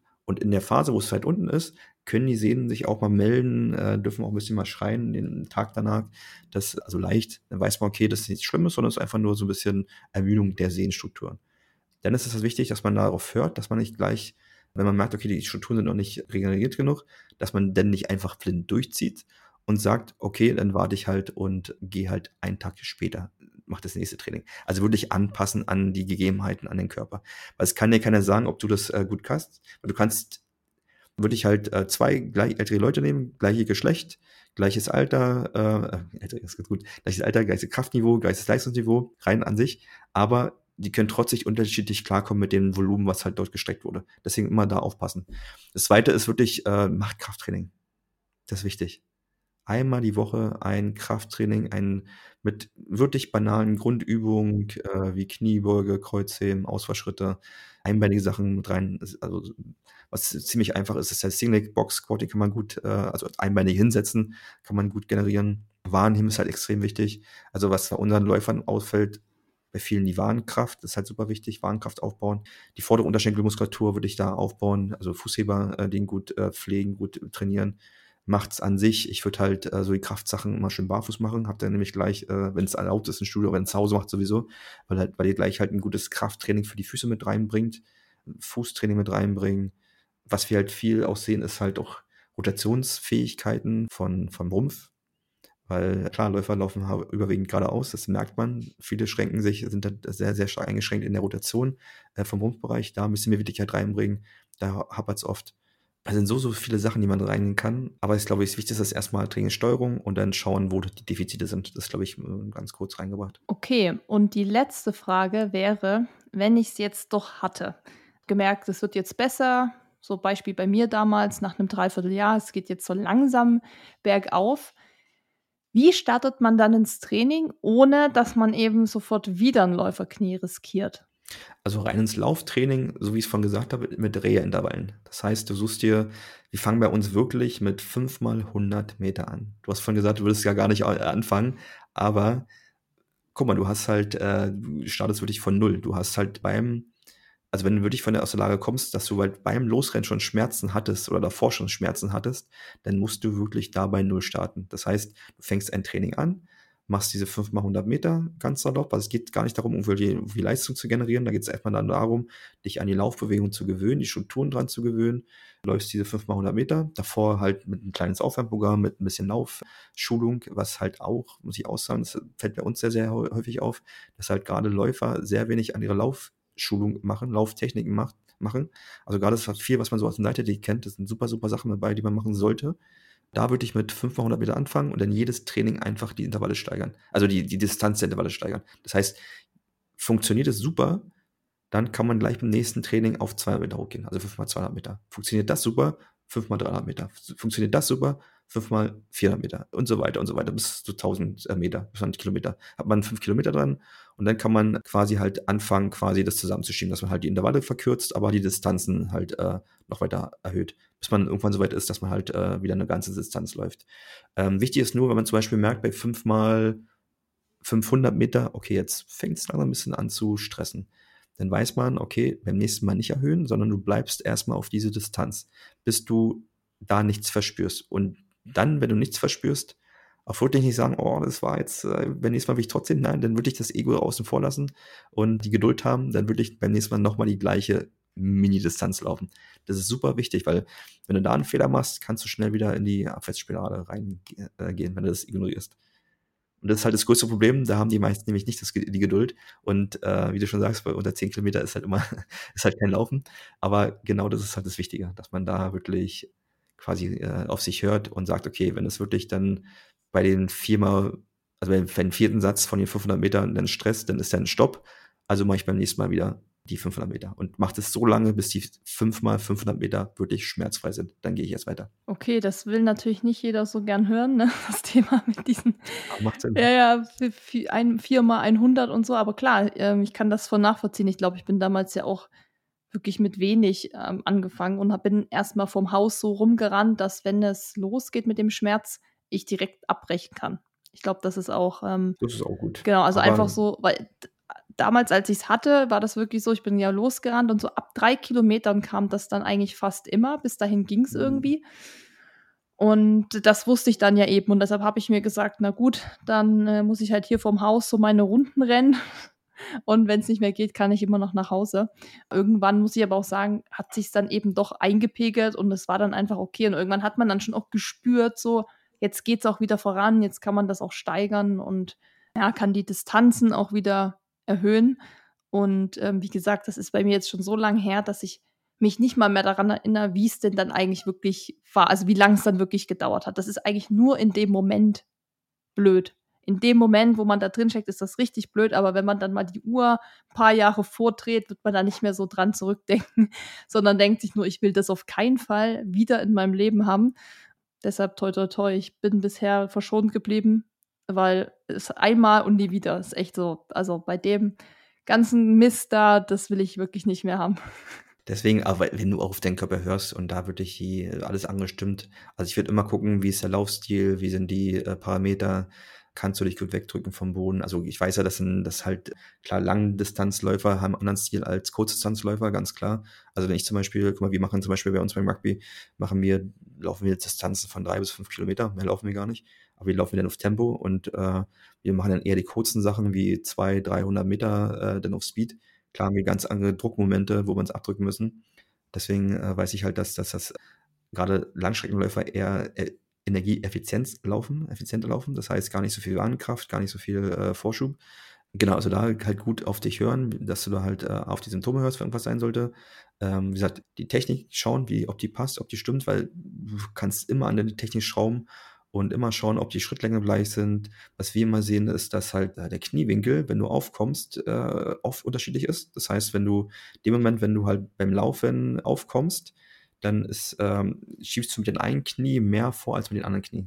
Das heißt, wenn du jetzt links aufkommst, ist ungefähr so, ich nehme einfach nur ein fiktives Beispiel, sind es äh, 30, 40 Grad Kniebeugung. Kommst du mit dem anderen Knie auf, sind es auf einmal 50 Grad Kniebeugung.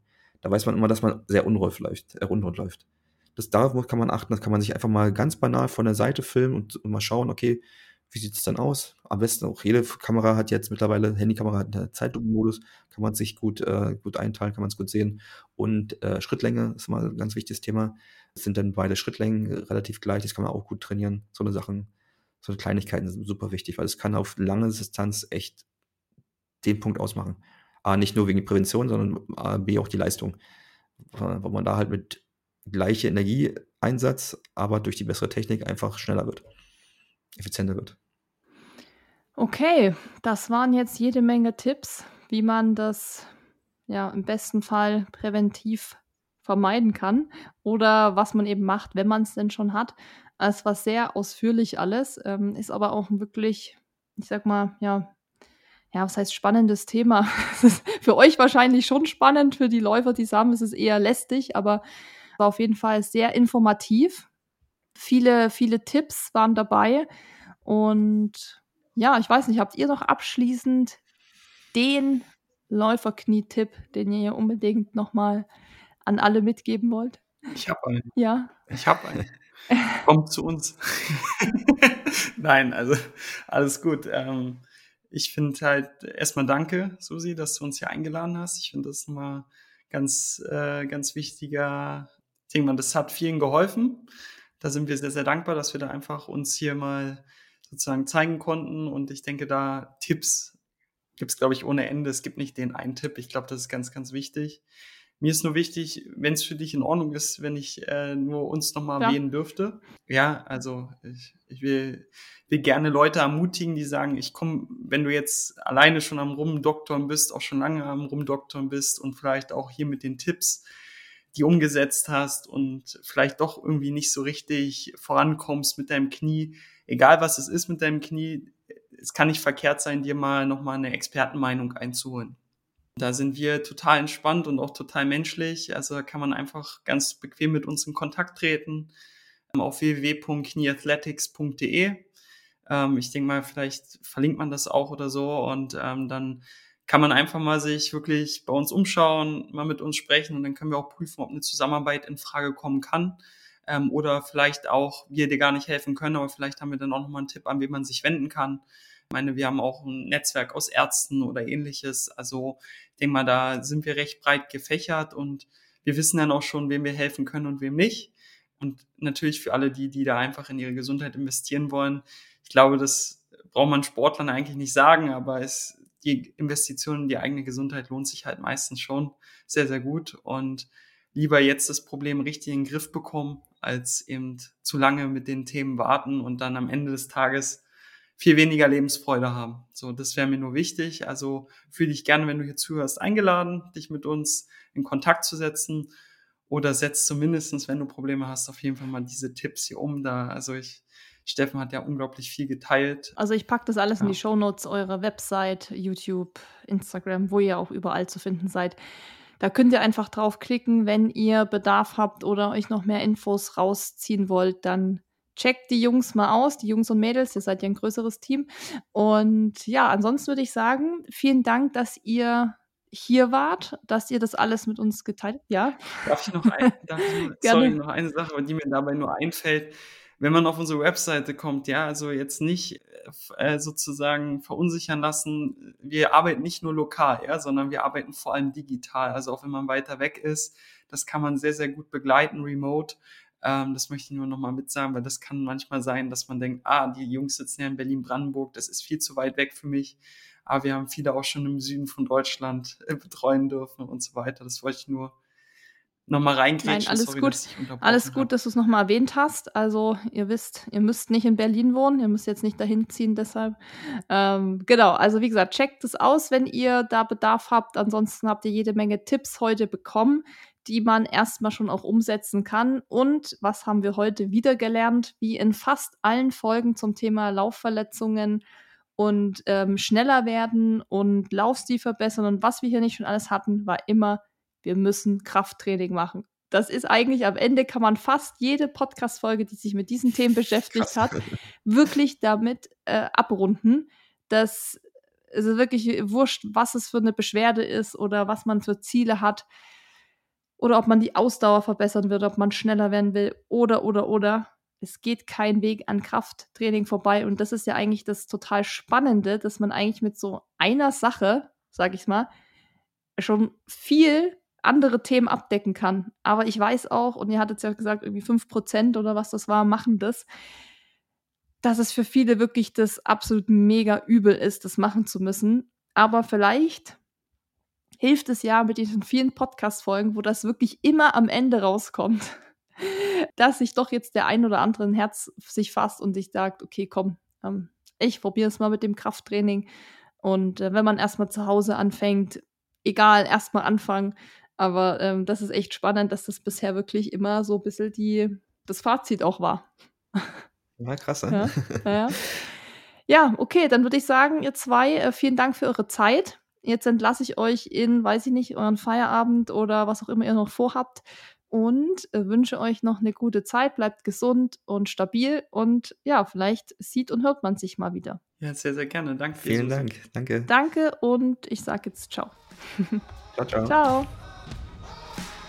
Wenn dir dieser Podcast gefallen hat, hinterlass uns eine Bewertung und abonniere diesen Kanal, damit du auch in Zukunft keine Folge mehr verpasst. Für noch mehr Motivation und Trainingstipps folge uns auf Instagram unter dem Namen RunSkills sowie auf Facebook und Pinterest oder besuche unsere Website www.runskills.de.